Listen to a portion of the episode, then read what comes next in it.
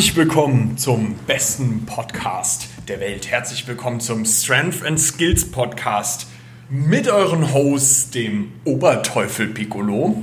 Servus. Dem Dennis. Und mit mir, dem Nick. Wow. Gut, wir haben ein geiles Thema für euch vorbereitet. Mit dem Titel Programming 101 Trainingsprogramm Basics. Da wir festgestellt haben äh, im, im, im Talk mit vielen Menschen, dass bestimmte Basics im Bereich Trainingsplanung einfach nicht da sind und wir mit dieser Folge damit aufräumen wollen und schlichtweg einfach dafür sorgen wollen, dass diese Basics sitzen, weil wir glauben, dass jeder, der ambitioniert trainiert und wenn du diesen Podcast hörst, bist du ambitioniert in der Regel, solltest du sein, ansonsten schalt jetzt aus. ähm, ja, das, äh, diese Sachen solltest du können. Wir beginnen eigentlich direkt mal. Ja, fangen wir an. So, erstens, ähm, wie soll ein Training mal aussehen? Also was, was soll ich in einem Training machen? Also wir haben schon mal über Warm-ups geredet. Schaut euch die zweite Episode an, glaube ich, war es. Genau. Also schaut, hört euch. War die zweite. War die zweite, perfekt. Genau, was kommt danach? Die Mainlifts. Richtig. Ähm, wir klären jetzt am Anfang erstmal ein paar Begriffe und erklären auch, was da passiert, was das sein soll, warum, wieso, weshalb. Ähm, first thing first. Mainlifts, grundlegend. Das sind die Übungen, auf die du dich grundsätzlich erstmal fokussierst im Training. Ja, das ist für diejenigen, die Weighted Calisthenics machen, sollten deine Mainlifts sein. Muscle Up, Dip, Pull Up, Back Squat. Ähm, da könnte man jetzt beispielsweise in diese Area des Trainingsplans natürlich noch den Skill reinmachen, äh, an dem man vielleicht noch arbeitet. Das kann Handstand Push-Up sein, whatever it is. Ähm, aber das sind so die großen Übungen, die du ganz am Anfang vom Training machst. Mhm. Im Skillbereich. Im Skillbereich kannst du von eben Handstand Push-Up, Planche, Front Lever, Victoria Maltese, was auch immer. Äh, also diese Skills, One-Arm Pull-Up, die sind die Mainlifts, die sind die Hauptarbeit, die an dem Tag gemacht werden. Ich habe ein bestimmtes Ziel, an das ich arbeiten will, will deswegen mache ich das zuerst. Richtig. Also, für dich zum Mitnehmen, Mainlifts sind die großen Verbundübungen, die du am Anfang vom Training machst. Auf Mainlifts folgen sogenannte Assistenzübungen.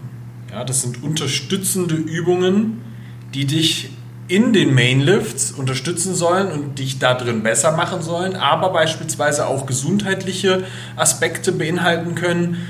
Ähm, und hier ist auch nochmal ganz klar zu unterscheiden, wie ähm, sowas aussehen kann. Da wird unterteilt in Primär, Sekundär und Tertiär. Ja? Ähm, das könnte beispielsweise sein, eine Assistenzübung für den Klimmzug kann, wenn man mal ein bisschen hybrid denkt, könnte das ein Latzug sein. Es könnte ähm, aber auch sein, dass du sagst, hey, ähm, Chin-Ups sind beispielsweise für meinen Pull-Up eine Ja. Assistenzübung oder ein Gironda Sternum Pull-Up könnte eine Assistenzübung dafür sein. Ja, Ähm, die wären definitiv primär. ja. Sekundär würde ich in dem Bereich jetzt ähm, sagen, wären dann Ruderbewegungen. Das wären dann ja Inverted Rows an Ringen. Äh, wenn man ein bisschen hybrid arbeiten will, kannst du alle möglichen Rudervariationen damit reinbringen. Ob das jetzt ein One-Arm-Row ist, whatever it is. Ja? Ja. Und ähm, im tertiären Bereich würde ich jetzt zu so kleinen Isolationsübungen übergehen. Das sind dann beispielsweise so Sachen wie Curls. Curls. Die sind wichtig. ähm, aber das ist dann auch genauso sowas wie Facepulse, Butterfly Reverse, die dann eher schon wieder ähm, auch durchaus eine, eine, eine gesundheitliche Begründung haben können. Ja.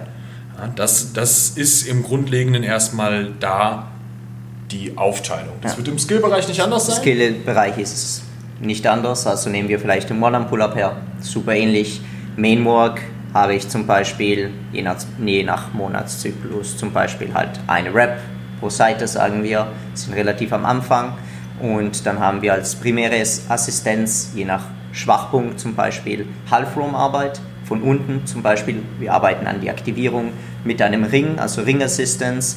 machen die Übung für uns etwas leichter und arbeiten an unserem Schwachpunkt, wenn wirklich der Mhm. Lockout das Problem ist. Genau das gleiche mit dem oberen Teil. Man kann es gut aufteilen. An einem Tag macht man eher, arbeitet man am unteren Teil, am anderen Tag am oberen Teil. Natürlich in verschiedenen Volumen, Intensitäten, aber die Themen werden wir eh gleich ansprechen. Und äh, genau, sekundär wären danach zum Beispiel Pull-ups. Also da, da fallen dann die, Seku- die Pull-ups unter sekundär und tertiär genauso. Also kleine, kleine Isolationsübungen, die bestimmte Schwachpunkte angehen. Sagen wir, mein, wirklich mein Latte ist der Schwachpunkt. Arbeite halt eben wirklich an einarmige Lat- Lattzüge mit richtigen Aktivierungen und so weiter und so fort. Pull-downs, Sachen in diese, in diese Richtung. Alright. Ja. Also, genau. Sehr, sehr, sehr ähnlich als Struktur. Man hat eine Bewegung, man kann sie in, klein, in viele kleine Teile aufteilen, schauen, wo der Schwachpunkt ist und an denen arbeiten. Genau. Also das ist im Endeffekt immer die Base. Ähm, das nächste, was wir definitiv klären müssen, sind ähm, ja, der Begriff Rep Ranges. Ja? Im Endeffekt geht es da einfach nur darum, in welchem Bereich von Wiederholungszahlen du gerade arbeitest.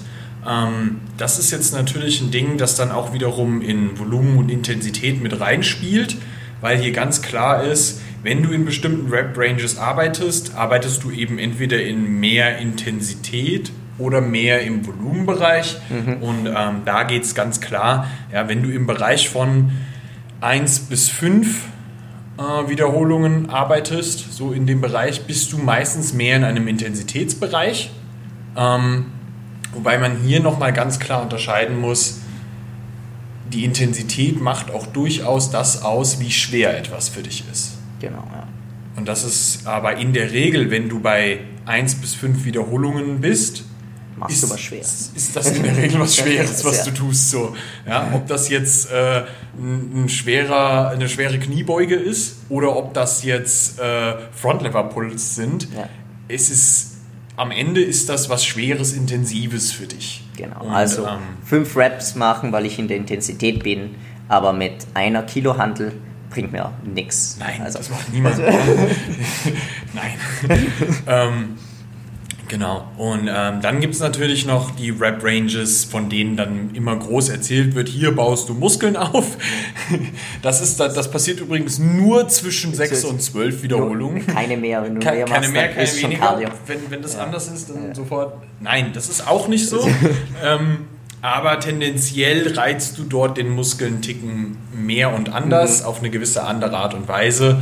Ähm, hier muss man ein bisschen äh, ja, unterscheiden zwischen einem mechanischen Reiz, wo der Muskel sehr hohe Spannungen ähm, aushalten muss, was in dem Intensitätsbereich eben mehr so ist. Und dann gibt es eben den metabolischen Bereich. Ja, da ist es eben so, dass dann schlichtweg ein Ticken mehr ähm, ja, Blut auch durch den Muskel durchgepumpt wird, der anders ein bisschen ähm, härter arbeiten muss. Die Laktatschwelle wird wahrscheinlich auch ein Ticken höher sein für den, ähm, der da viel arbeitet. Aber ähm, ja, wenn du im höher volumigen Bereich bist, ähm, hast du eher den metabolischen Stress auf dem Muskel, um da ganz einfach in der, in der Sprache auch zu bleiben. Das ist uns jetzt ein bisschen wichtig, weil das sind jetzt die Basics. Wer das nicht drauf hat, der muss das jetzt gerade noch lernen. Deswegen versuchen wir jetzt auch so einfach wie Ein möglich schöner reden. Begriff wäre das aerobisch, aerobisch-laktischer äh, Bereich prinzipiell. Und dann versteht wieder keiner Ja, was. genau. Aber du hast gerade erklärt, was das ist. Genau. Also, ja. Ähm, Strength ist der aerobische, analaktische. Über, über die Minute hinaus oder wenn es dann Cardio wird, dann arbeitet man eher aerobisch. Aber dann kann man natürlich nicht so viel Kraft generieren. Also die gehen Hand in Hand über. Es ist nicht ab 12 Reps ist jetzt anders. Das ist alles ein fließender Prozess. Genau. Aber das ist auch eine andere Energie und eine andere neurologische Schwelle, die, die den Muskel praktisch äh, reizt und die, eine verschiedene Energie, die der Muskel wirklich auch kreieren kann. Ganz genau. ähm, hier muss man noch mal ein bisschen darauf eingehen ähm, bei den Rep Ranges. Es ist jetzt nicht so, dass wenn du 30 Wiederholungen von irgendwas machst, dass das sofort in irgendeine Cardio-Sache ausarten würde. Ja, es gibt genug ähm, Möglichkeiten, beispielsweise auch, wenn du ähm, höher volumig arbeitest. Ja, das kann durchaus mal passieren, dass wenn du sehr isoliert arbeitest, du in sehr hohe Wiederholungszahlen da auch mal reingehst. Ja? Es hängt dann auch vom Muskel ab. Ich meine, zum Beispiel Side Delts Genau. sprechen einfach, die sind Slow Twitching Fibers, also die verwenden wir den ganzen Tag, sind die ganze Zeit in Bewegung.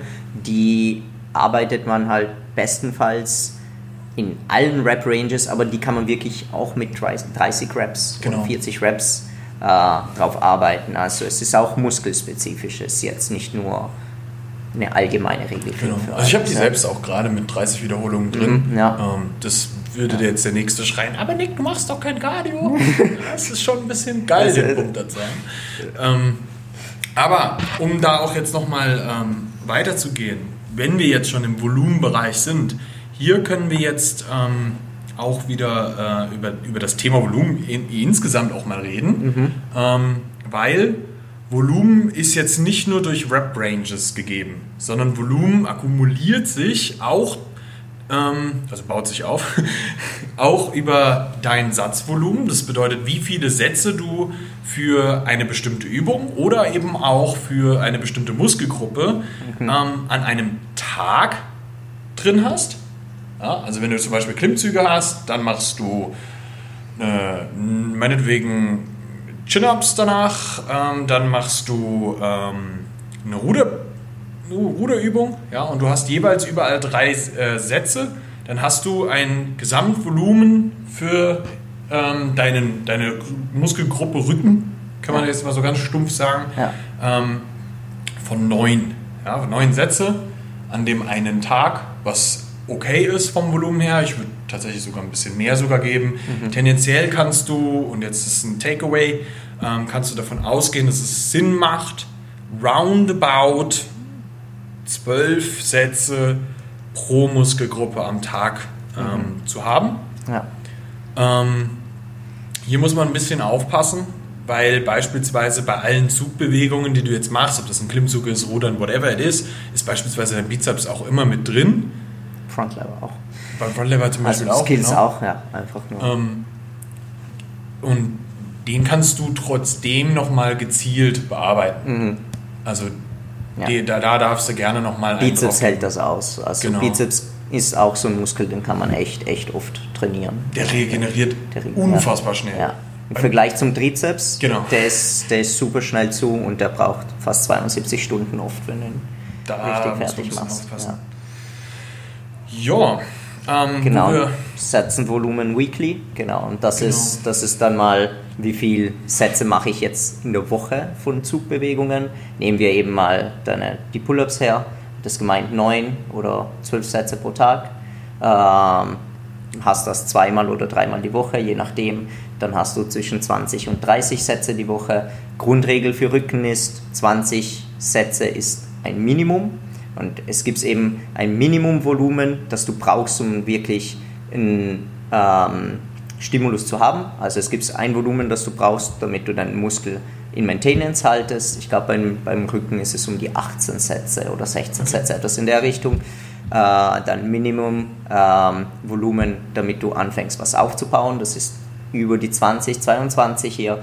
Und dann gibt es halt das Minimum Recoverable Volume, also das maximale Volumen, äh, mit dem du wirklich an dieser Muskelgruppe, an dir selber arbeiten kannst. Und die ist super individuell, super verschieden für jeden. Also das sind wirklich nur Richtwerte. Es ist nicht für jeden gültig, aber Study-Based sind das halt die Zahlen, die, die Genau. draußen sind prinzipiell und die laufen sich zwischen 30 und 40 irgendwo, wobei 40 schon auf der Heavy-Seite sind. Also je nachdem. Also um die 30 herum ist, ist glaube ich, ein, ein guter Richtwert in einer Woche Rückenarbeit zu haben, wenn wir, kommt ein bisschen drauf an. ja, Also ich, ich habe teilweise äh, Trainingstage, Ja. da habe ich das alleine schon drin. Ähm, ich zähle dann auch eher Heavy Work. Also mit dann Assistance Work gebe ich nicht den gleichen Wert zum Beispiel. Ge- Ja, also ich, ich würde hier zum Beispiel darauf eingehen nochmal, dass ähm, das auch einen Unterschied macht, wie trainingserfahren du bist. Ähm, je weniger Trainingserfahrung du bist, desto weniger Volumen kannst du in der Regel ab. Ja, Wenn du schon ein paar Jahre trainierst, da wird immer und immer mehr Volumen reinkommen. Das ist ein bisschen tricky an der Sache mit dem Training, dass du schon ähm, sagen kannst, je länger du trainierst, desto länger werden deine Einheiten. Das ist leider so, weil deine, deine, dein Volumen steigt immer, also sowohl täglich wie auch das wöchentliche steigt. Ähm, und gleichzeitig steigen aber natürlich, oder sollten steigen, weil du wirst stärker in der Regel, solltest du werden, ähm, dann steigen auch deine Intensitäten. Ja. Und mit den Intensitäten in der Regel auch deine Pausenzeiten und dementsprechend Eine lange Session. alles kommt zusammen, deine Sessions werden länger. Das ist halt so. That's, that's the deal. Ähm, wo wir hier jetzt nochmal drauf eingehen müssen, ist dieser Part und den überlasse ich komplett dir. Was? MLV, R- MLV? Ja, das habe ich ja eh jetzt so kurz mal Mhm. Okay, an, ange, angesprochen. Also Maximum Recoverable Volume. Genau, also das war eben das Maximum an Volumen, von dem du dich halt noch erholen kannst. Mhm. Und wenn du drüber schießt und zu viel rausballerst und in einer Woche einfach oder in einem Tag, also es gibt ein Daily-Volumen, das du aushalten kannst wochentliches Volumen, das du aushalten kannst. Deswegen ist es erstens intelligent, das Volumen in, gut auf mehrere Trainingstage aufzuteilen und dass du nicht, sagen wir, alles an einem Tag rausballerst, weil du ewig brauchst, um dich von dem Tag zu erholen und die Performance nicht die gleiche sein wird, wie wenn du genau das gleiche Volumen nimmst und einfach auf drei Tage aufteilst und jeden Tag wirklich eine gute Leistung bringen kannst. Und dann das wöchentliche Volumen, dass wenn es zu hoch ist, du spätestens in der dritten, zweiten, dritten Woche merken wirst, dass du müde bist, dass die Performance sinkt, anstatt hochzugehen. Und dann weißt du, dass, ja, vielleicht sollte ich wirklich mit dem Volumen runterfahren. Also das ist dann das Maximum Recoverable Volume. Und das Minimum-Volumen eben ist das Minimum, was du brauchst, um, um wirklich Gains zu machen, sagen wir. Drunter äh, passiert nichts. Also du kannst bestimmte Skills zum Beispiel super easy erhalten, indem du wirklich wenig machst. Äh, und andere musst du um einiges mehr Arbeit dedizieren, damit du wirklich, wirklich die Skills beibehaltest und etwas mehr drin machst. Ja. Also Hier besser ich, wirst. hier würde ich noch einen Erfahrungswert von mir so mit reingeben, den ich mit ähm, vielen Athleten gemacht habe. Ähm, du hast oft Athleten, die so, sagen wir mal, Woche 5 Mhm. ähm, also ich ziehe Blocks durchaus länger. Mhm, das muss man mhm. dazu sagen. Es gibt Leute, die ihre Blocks Meine äh, sind etwas kürzer prinzipiell. Genau, Ja. es, es gibt Leute, die machen die Ja. nur alle drei Wochen und dann Deload. Ich Ja. ziehe meine länger, ich schaue immer, ähm, Meine sind, ja. wie viel er ab kann. Aber wo ich jetzt hin wollte, ist, es gibt ganz oft so ein, so ein Ding, gerade bei Woche 5, 6, das ist so ein Erfahrungsding, ähm, wo ganz viele Leute dann anfangen einzubrechen Mhm, mhm. und ich push die durch. Und jetzt könnte man sagen, ah, das ist ein bisschen grob fahrlässig. Ja, Vielleicht ist es das, aber mein Erfahrungswert mit den Athleten ist tatsächlich, wenn du sie da durchpusht, plötzlich geht die Leistung wieder hoch, mhm. weil dann Mindset-Shift kommt. Mhm, Und mhm. dann kommen wir zu einem Faktor, der da extrem mit reinspielt, ist, wie du kopftechnisch mit dieser Sache umgehst, macht sau viel aus, wie viel Volumen und Intensität du abkannst. ja. Und ähm, das ist verrückt, dass das so ist. Aber da ist echt krass, äh, was die Erfahrung da mitgebracht hat. Also das ist auch lustigerweise nicht nur meine Erfahrung, ähm, sondern auch die von meinem Coach wiederum, Mhm. mit dem zusammen ähm, ich schon darüber gesprochen habe und ähm, der auch, ja, der, der pusht Leute im Bereich Powerlifting und Bodybuilding da sehr hart und äh, hat diese Erfahrung gemacht. Ich mache das mit den Weighted Calisthenics Athleten von Mhm. uns und damit haben wir halt jetzt eine Base von, boah, ich glaube knapp 80 Leuten gemeinsam, wo wir diese Erfahrung gemacht haben. So. Ja. Also es funktioniert offensichtlich. Ich, ich selber äh, deloade öfters, also lasse öfters deloaden. Ähm, prinzipiell habe ich auch etwas höhere Volumen als du, glaube ich, also was Skills angeht und einfach Müdigkeit, äh, die sich in diesen Wochen akkumuliert. Und ich habe, ich glaube, höchstens mal jemanden sechs Wochen machen lassen. Ähm, aber das war echt ein besonderer Fall und das hat gut funktioniert. Äh, mehr nicht. Also ich mache schon gern äh, ein, ein Deload dazwischen und gehe dann weiter. Es, also ich finde, skillstechnisch äh, habe ich öfters Leute gehabt, die in der vierten Woche zum Beispiel meinen, oh, es geht noch voll gut, machen wir noch eine Woche, da, äh, machen wir noch eine Woche. Und das war nie eine gute Idee, glaube ich. Nie eine gute Idee. Einfach weil bei Skills die, die Form dann so darunter leidet, dass das Volumen, das dort generiert wird, echt nur Trash ist. Also das ist dann wirklich Trash-Volumen. Und ich glaube, das ist vielleicht der große, also dort, wo man einen großen Unterschied ziehen kann, weil beim einen kannst du durchpushen und dann wird es wieder besser. Und hier ähm, gewöhnst du dich an falschen Bewegungsmustern an, die du dann vielleicht mitziehst. Ja. Und bei einer Planche ist es einfach super einfach, einen kleinen Fehler drinnen zu haben, der dich dann ewig verfolgt. Also ich spreche aus Erfahrung. Und da mache ich einfach lieber diesen Deload. Und ein Deload heißt nicht, dass du keine Gains machst oder dass das nicht weitergeht. Also es ist ja auch gezeigt worden, die, die Woche jetzt nicht zu machen, in the long run trotzdem auf jeden Fall nützlich ist.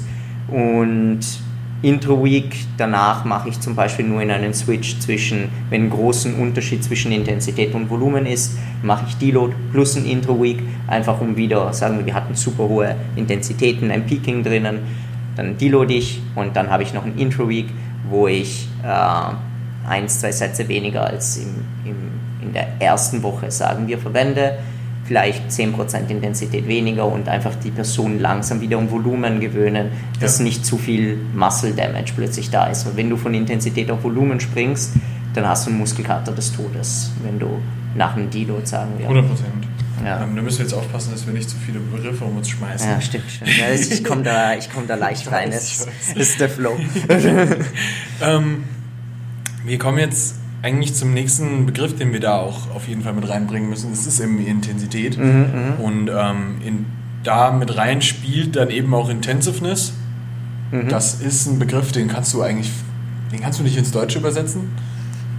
Ähm, und äh, bei Intensity oder Intensität geht es halt wirklich darum, wie schwer ist etwas für dich, wie schwer ist etwas aber auch für den Körper und das gesamte äh, zentrale Nervensystem. Und das ist der Punkt, warum mit Intensität so aufgepasst werden muss.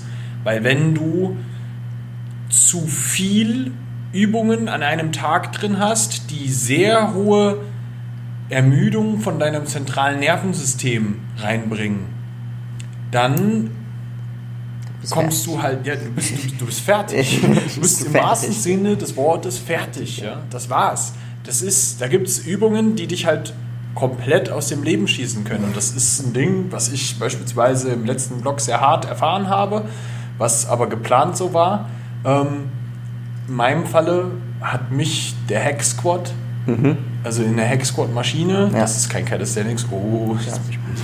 Ähm, ich hatte eine RPI 9 vorgegeben Ja. und ich habe eine 9 gemacht. Ja. Und zwar eine richtige 9. Und das hat mich zwei Wochen in, in dem Block beintechnisch ausgeschossen. Und das war beintechnisch dadurch einer der schwersten Blocks meines Lebens. War unfassbar hart für mich. Ja. Aber auf der anderen Seite muss ich auch sagen, das hat sich im Return krass gelohnt für mich, weil ich saustark geworden bin.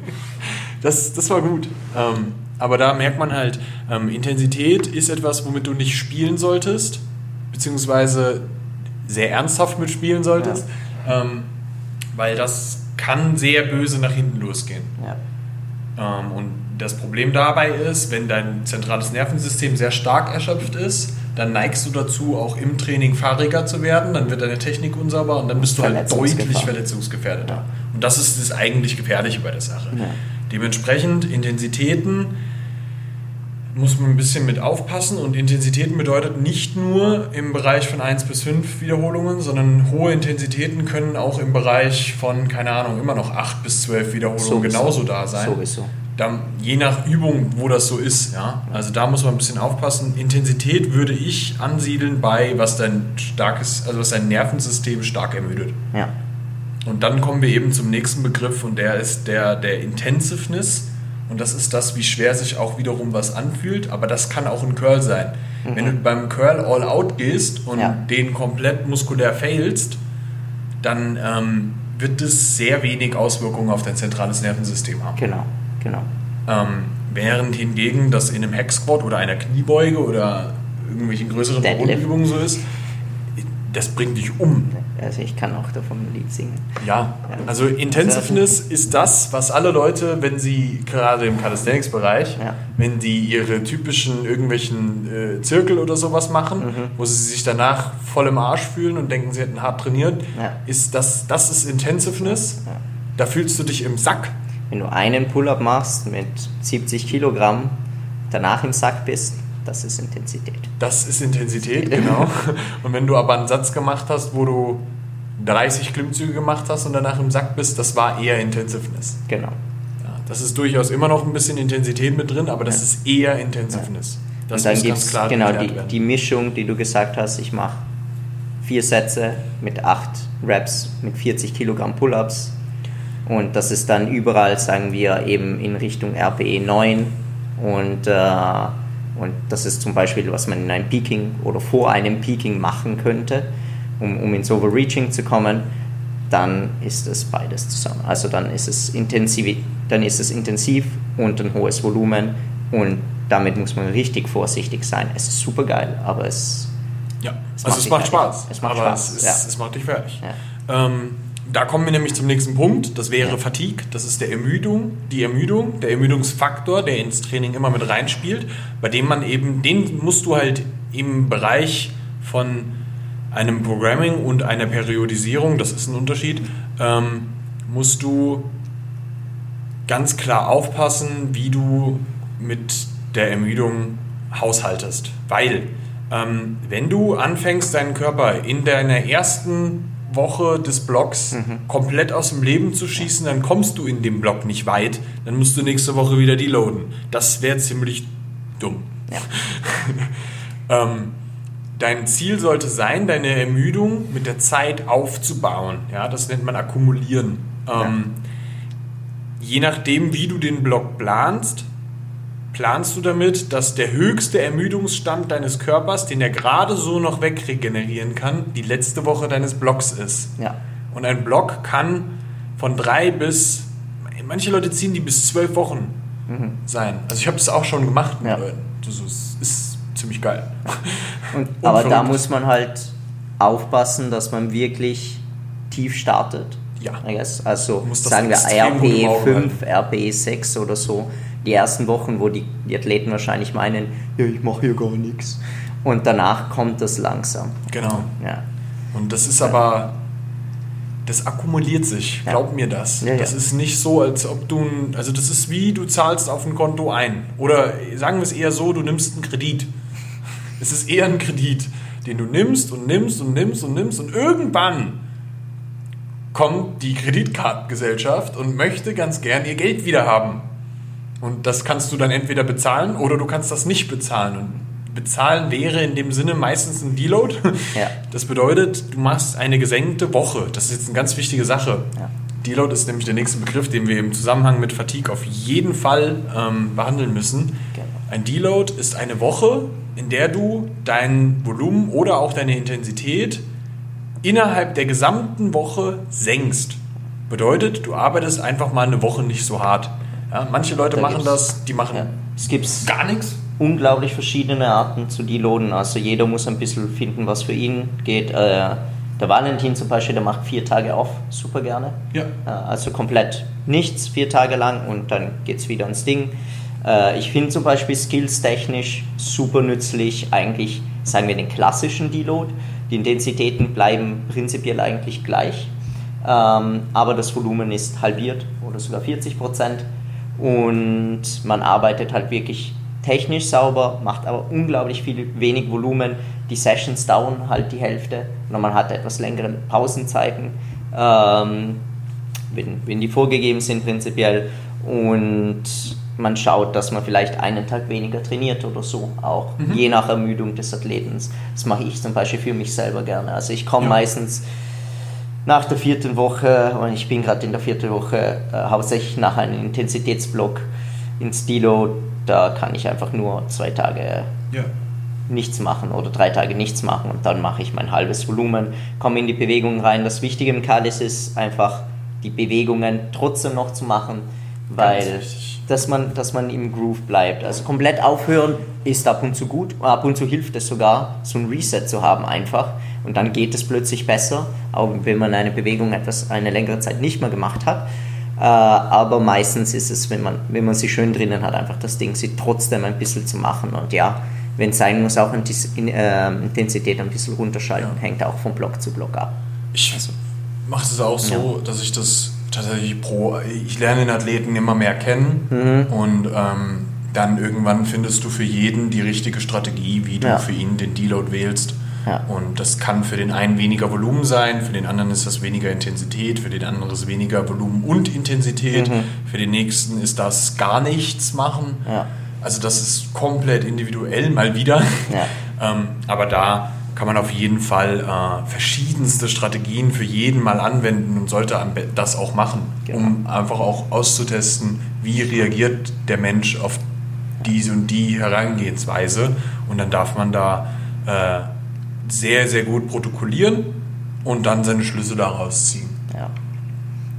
Schlafen, Essen, das bleibt immer wichtig und immer gleich. Also einfach Erholung, weil danach geht es wieder ran. Genau. Genau. Gut, ähm, das sind eigentlich jetzt erstmal so die ganz groben Grundlagen dafür. Ja.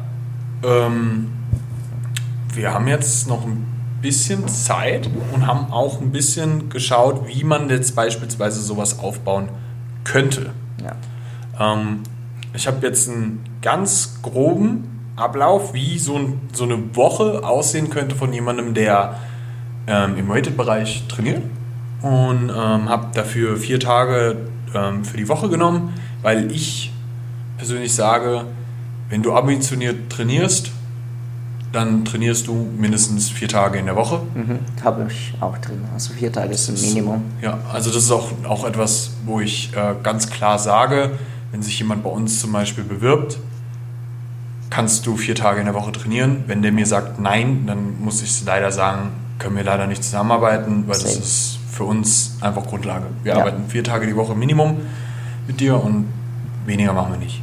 Ähm, weil wir wollen halt auch, dass du Resultate hast. Ja. Und ähm, dementsprechend ist das hier eigentlich ein ganz easy äh, Pull- und Push-Split, wenn man das so möchte. Ähm, kann man den Day One so nehmen und sagen, hey, ähm, am ersten Tag gibt es Muscle-Ups und Pull-Ups als Mainlifts. Mhm. Ähm, das ist relativ wichtig, dass, also meiner Meinung nach, dass man die auch am gleichen Tag hat, weil wir wettkampforientiert sind und du auch im Wettkampf immer eine Vorermüdung haben wirst mhm. durch den Muscle-Up ähm, beim Pull-Up und dementsprechend ähm, sollte das immer auch gegeben sein. Ja, dementsprechend würde ich an da jetzt beispielsweise mit einem 5x2 bei Muscle-Ups arbeiten. Ähm, und 4x8 Pull-ups dahinterher setzen und dann schauen, dass ich halt noch ähm, bis zu vier Assistenzübungen hinterher haue, je nachdem, wie viel Volumen der einzelne Athlet dann wiederum ab kann. Ich habe auch Leute, die haben zwölf Übungen am Tag.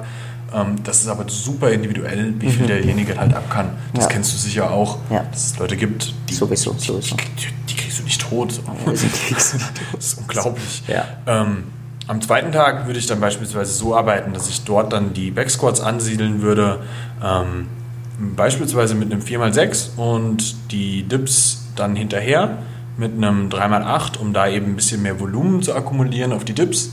Die sind dann eh zweite Übung, da muss man dann nicht so schwer gehen, weil man vielleicht eher schwer gegangen ist auf die Backsquats vorher. Ähm, und dann würde ich halt schauen, dass ich ähm, äh, da wiederum vier Assistenzübungen hinterherhaue. Ich persönlich ähm, bin ein großer Fan davon, immer auch äh, sogenannte unilaterale Übungen mit einzubauen. Das bedeutet einbeinig oder einarmig Sachen reinzumachen. Das kann ein Ausfallschritt für die Backsquats als Unterstützung sein. Ähm, das kann ein, ein einarmiges Rudern sein. Solche Sachen finde ich sehr, sehr wichtig, auch im Sinne von Healthcare, das mit einzubauen. Ähm, am dritten Tage würde ich dann wiederum Muscle-Ups und Pull-Ups machen. Ähm, hier eben einen bisschen intensiveren Tag einbauen, da dann eben sagen, okay, viermal einen Muscle-Up, die vielleicht ein bisschen schwerer gehen, je nachdem, wo dein Level ist. Ähm, und dann die Pull-Ups zum Beispiel mit einem 4x5 arbeiten und da dann eben auch einen Ticken schwerer gehen. Ähm, dann wiederum immer so, also ich habe das jetzt immer dazu geschrieben, vier weitere Assistenzübungen. Das, kann mehr, das können mehr oder weniger sein, je nachdem, wie es passt, ähm, wie das Volumen, wie du das verteilen möchtest über die Woche. Und dann am letzten Tag habe ich jetzt aufgeschrieben, ähm, 3x6 Dips, einfach um hier auch ein Ticken höhere Intensitäten zu fahren. Ähm, und danach äh, lässt du ein 3x10 beispielsweise mit Backsquats folgen, um ähm, da ein bisschen mehr Volumen für, für den Unterkörper rein zu akkumulieren. Das wäre jetzt, ähm, wenn man da jetzt noch die, halt, halt wiederum vier Assistenzübungen, ähm, wäre das jetzt beispielsweise eine Woche, die dann eher äh, auf einen Block ausgelegt ist, der so eine, so eine ja, Power-Building-Mix-Sache wäre, ähm, wo du einerseits Kraft wie aber auch Muskulatur aufbaust in dem Bereich. Und das funktioniert für die allermeisten, gerade am Anfang, sehr, sehr gut, mhm. damit zu fahren. Und so einen Block, den kannst du halt dann auf drei bis zwölf Wochen fahren. Dann veränderst du ein bisschen was an den Assistenzübungen, ähm, veränderst vielleicht ein bisschen was an den Rep-Ranges schaust, wo, in welche Richtung du gehen willst. Ja, je weiter weg du vom Wettkampf bist, desto höher dürften die Wiederholungszahlen sein.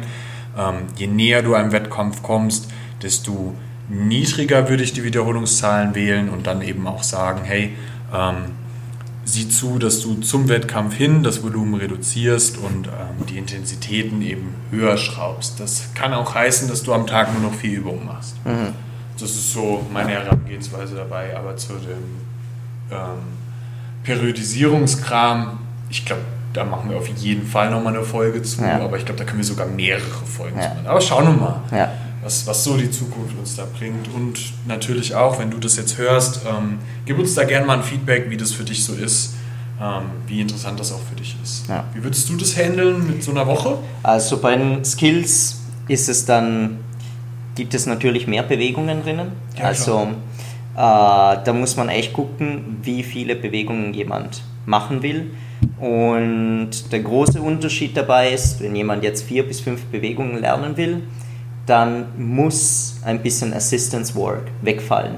Einfach weil man super, also man muss halt spezifisch die Übungen äh, trainieren. Wenn jemand jetzt drei, drei bis fünf Ziele hat, kann man dann nicht so viel Assistance Work machen und man muss halt erstens schauen, dass die Basis da ist und dass jemand gesund ist und dass man wirklich das auch machen kann, weil sonst macht man es halt einfach nicht. Ich sage, mach weniger und man macht mehr ja. Assistenzübungen. Ich glaube, hier muss man eine Sache mit einstreuen. Das Gefährliche bei den Skills ist, das spielt alles in die gleichen Muskelgruppen da oben rein. Das mhm. ist alles Schultergürtel und darum ist das so schwierig, da die Balance ja. zu finden. Das ist beim Weighted Kram, du hast auch noch Unterkörper mit drin. Und ja. das macht echt was aus. Das wollte ich mal. Ja, ja ähm, genau, also das ist dann nicht so rigide sagen als Struktur, sondern viel mehr Variabilität möglich, also wirklich unglaublich viele Möglichkeiten. Das macht es natürlich auch relativ komplex. Haben mal jetzt einfach nur zwei Übungen rausgeschrieben. Äh, übersichtshalber sagen wir Planche, jetzt egal welche Variation, und ein Front Lever lernen will, die zwei, die, die Main Lifts sind. Dann kann man die Blanche nehmen, sagen wir am Tag 1, äh, arbeiten wir jetzt an etwas längere Holds, also es ist eine, eine Version, die wir schon gut halten können und sagen wir uns daran arbeiten, um den nächsten Schritt zu gehen, ja. dann mache ich einen 3x6, also ähm, das ist für eine Skill, also 6 Sekunden ist schon viel, äh, relativ stressig aufs ZNS, also das geht schon in Richtung ein bisschen ein zwischen äh, eher in Richtung Intensität, so ein Block. Und dann macht man Front Lever Puls, die hat man eher im Maintenance drinnen, sagen wir, also will nicht viel zu viel Arbeit drauf machen. Man macht ein 3x2 mit 2 äh, Sekunden jeweils, also hochziehen, 2 Sekunden halten, hochziehen, 2 Sekunden hochhalten. Äh, so eine Sache wie ein 3x2 Puls mit 2 Sekunden halten ist bei Front Lever zum Beispiel als kleiner Geheimtipp mehr als genug, um äh, ein Front Lever auch beizubehalten, wenn man anfangen will, äh, sich auf andere Skills zu konzentrieren und trotzdem nicht den Front Lever zu verlieren. Also es ist nicht so viel nötig, wie viele brauchen. Ich glaube, im Skills-Bereich meinen die Leute immer, mehr ist besser, aber besser ist besser. so ein Satz. genau, und dann gehen wir zu, zum Assistance-Übungen. Und bei Planche kann das dann äh, primär Sachen wie, ähm, oder man äh, akkumuliert eben mehr Volumen in einer einfacheren Version, sagen wir zum Beispiel Blanche Leans oder im Takt Blanche, ja. macht er zwei bis drei Sätze, aber mit zwölf Sekunden zum Beispiel, aber das muss einem leicht fallen, also sagen wir auf jeden Fall ein RB 7, 6, etwas in der Richtung und dann noch ein bisschen Scapula-Arbeit, Elevation, Depression Work, zum Beispiel, wenn die Depression in der, in der Planche das Problem ist. Mhm. Und dann hätten wir das für die Planche mal abgehackt und Front Lever äh, können das Raises sein, können das Gironda Sternum Pull-Ups sein, äh, zum Beispiel 4x1 äh, für Raises, Gironda Sternum Pull-Ups, kann man dann auch ein bisschen mehr Volumen sammeln und 3x7 zum Beispiel machen. Ja. So. Genau, und Tag 2, ähm, also die Struktur ist dann eher so ein Straight Arm, äh, Straight Arm Bent Arm Aufteilung, äh, die ich eigentlich sehr, sehr gern habe im, äh, im Calisthenics-Planen allgemein. Ähm, also einen Tag, wo man wirklich mit, mit Übungen arbeitet, wo die Arme die ganze Zeit gerade bleiben. Und sagen wir, das ist eher der technischere Tag und dann eher einen Krafttag, wo man Planche-Push-Ups eben macht. Und da kann man 3x2 drinnen haben, wenn eben die Version schwierig ist äh, sonst Volumen akkumulieren, ein 3x7, 4x7 zum Beispiel in einer leichteren Version, ähm, je nach Zyklus und Front Lever Pull-Ups 5x1, mehr als genug, ähm, immer auf Form schauen, schön gemacht. Mehr also ist, äh, ist natürlich über, über die Monate und Akkumulierung möglich, dass man auch sogar ein 10x1 mal macht Mhm. Äh, also ich gehe prinzipiell bei Skills, ich glaube, das ist auch ein Unterschied, ein großer Unterschied zum Weighted.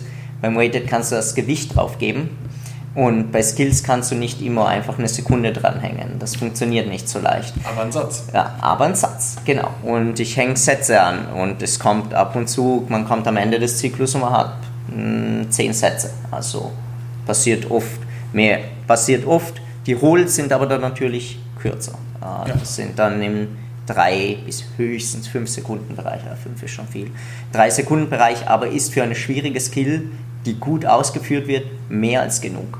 Mhm. Und genau, dann hätten wir den dritten Tag, äh, da haben wir Planche, arbeiten wir vielleicht mit der Hälfte der, der Hold Time vom ersten Tag, macht aber dafür doppelt so viele Sätze, also sagen wir eher äh, wieder an Form arbeiten und in, in hohen Satzanzahlen, hohen Volumen Intensität etwas niedriger, also dass da ein, so eine Undulation da, dazwischen ist und sagen wir den Tag 2 etwas leichter halten, damit die Qualität am dritten Tag hoch ist und beim Front Lever man zum Beispiel ein Race mit Hold macht.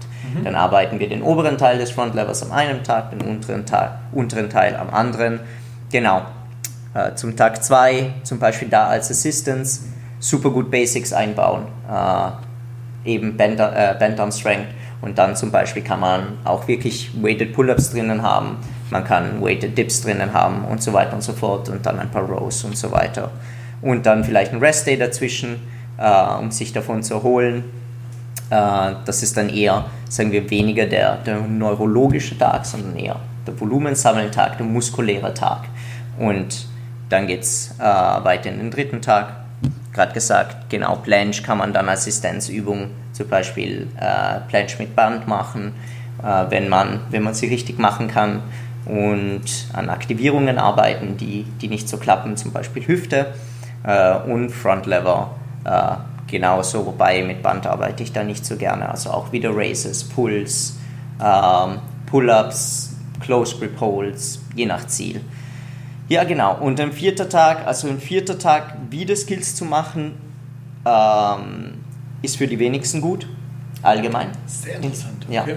Ähm, früher viel mehr gemacht, immer mehr darauf gesehen, dass so eine Triple Week Frequency für Skills die goldene Mitte ist, muss nicht sein. Bei einigen ist es eben auch zwei, wobei zwei dann ins Wenige geht. Also zwischen mhm. drei, vier kann aber echt schon viel werden und vier kann dann wirklich eher, ja, man kann Band Strength äh, Sachen machen, also vielleicht auch wieder Front Lever Pull-Ups, aber sagen wir in leichteren Versionen, zum Beispiel in Advanced Tag Volumen sammeln, 3x5 oder so und das da wirklich oder wirklich Basics machen.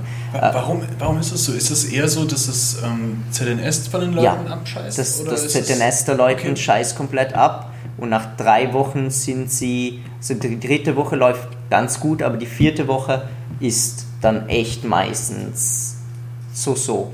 Und über die Zeit, über die Monate habe ich gesehen, dass wenn man weniger macht, die Qualität einfach immer trotzdem höher ist. Also ich kann dir zum Beispiel sagen, äh, One-Arm-Pull-Ups, es gibt diesen Wahnsinn, einfach richtig viel davon zu machen. Ich habe heute einen One-Arm-Pull-Up mit 10 Kilo gezogen, Zusatzgewicht. Und Das war ein PR. Einmal kurz bitte klatschen. Oh, yes, baby! Ähm, genau, ich trainiere One-Arm-Pull-Ups zweimal die Woche. Und ich habe einmal ein, aha, was habe ich diesen Monat? Ich habe ein viermal äh, zwei drinnen gehabt. Der, oder ich glaube, es war fünfmal zwei mit weniger Gewicht, der ist zum viermal zwei mit mehr Gewicht geworden, dreimal zwei mit noch höherem Gewicht und dieses Mal waren es jetzt Singles, dreimal eins aufsteigen. Zum Beispiel, das ist so ein ganz klassisches Programming äh, Schedule für, für einen Intensitätsmonat. Und das war ein Tag und am anderen Tag hatte ich ein 3x2 One-Arm-Pull-Ups, einfach nur sehr technisch. Das sind sieben Sätze die Woche. Das ist jetzt nicht der Wahnsinn. Aber es ist so eine Bewegung, die so extrem stressig auf die Joints ist, dass wenn du mehr, mehr, wachst, mehr machst, du eher riskierst, dich zu verletzen, als dass du wirklich was Nützliches dafür machst. Und das Main Work war dann auf Weighted Pull-Ups bei mir. Also das, das gleicht sich dann aus. Okay, okay. Ja. Ja, Zum Beispiel. klar. Also das ist, das ist dann jetzt relativ advanced und für komplexere Bewegungen. Aber das ist eine Richtung, in der man eben in Italien schon vor einigen Jahren für Skills angefangen hat zu gehen und viele dafür gesagt haben, ja, alle machen so viel, diese drei Stunden Sessions, wo man Planche nach Planche nach Planche raushaut und Frontlever nach Frontlever und, und die Leute sich dann verletzen und jemand wie äh, Matteo Piragno, den hast du auch kennengelernt, der war, äh, war ihn, der trainiert sechsmal die Woche, aber jedes Mal eine Stunde und er hat einen Pull, Push, äh, komplett alles, also ein Split für Tag, weil er Ja. nur ganz kurz in der Früh trainieren kann. Er arbeitet halt nebenbei. Und Neben dem Training. Nee, nee. Der arbeitet. Der, der, der arbeitet halt als Architekt oder so und kann wirklich nur um vier in der Früh trainieren. Der Typ ist ein Wahnsinniger, von vier bis fünf und dann geht er arbeiten und dann macht er vielleicht eine halbe Stunde am Abend oder so. Und Geiler Typ. ja, echt geiler Typ. Und der hat auch für One-Arm-Pull-Up halt 3x1 äh, oder 3x2 vor einem Wettkampf gehabt, so zwei Monate lang. Beim Wettkampf hat er dann neun Reps per Arm gezogen. Also Ja, das geht schon. Das Es geht schon. Das ist, das, es hat keinen Sinn, dann immer auf, die, auf Quality. Maximum Reps zu arbeiten, sondern du arbeitest mit Qualität darauf und genau an die Schwachpunkte und machst Half-From-Reps und so weiter und so fort. Bleibst verletzungsfrei, was viel wichtiger in der Long Run ist. Aber. Ein bisschen ausgeschweicht. Jetzt sind wir ein bisschen abgeschweift. Aber völlig in Ordnung. Ich fand's geil. Ja.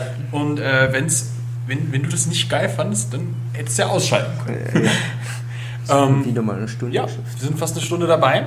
Ähm, du siehst, dass das Thema durchaus deep sein kann. Ähm, wenn du bei dem Thema ein bisschen Hilfe brauchst und zwei schlaue Köpfe brauchst oder einen schlauen Kopf für dein Gebiet, dann weißt du, dass du dich bei uns melden solltest, denn wir sind diejenigen, die dir da definitiv auch helfen können. Ähm, ja, dann schickst du uns eine Nachricht, bewirbst dich auf einen Platz bei uns im Coaching und dann machen wir dich zu einem Monster. Oh yes, baby.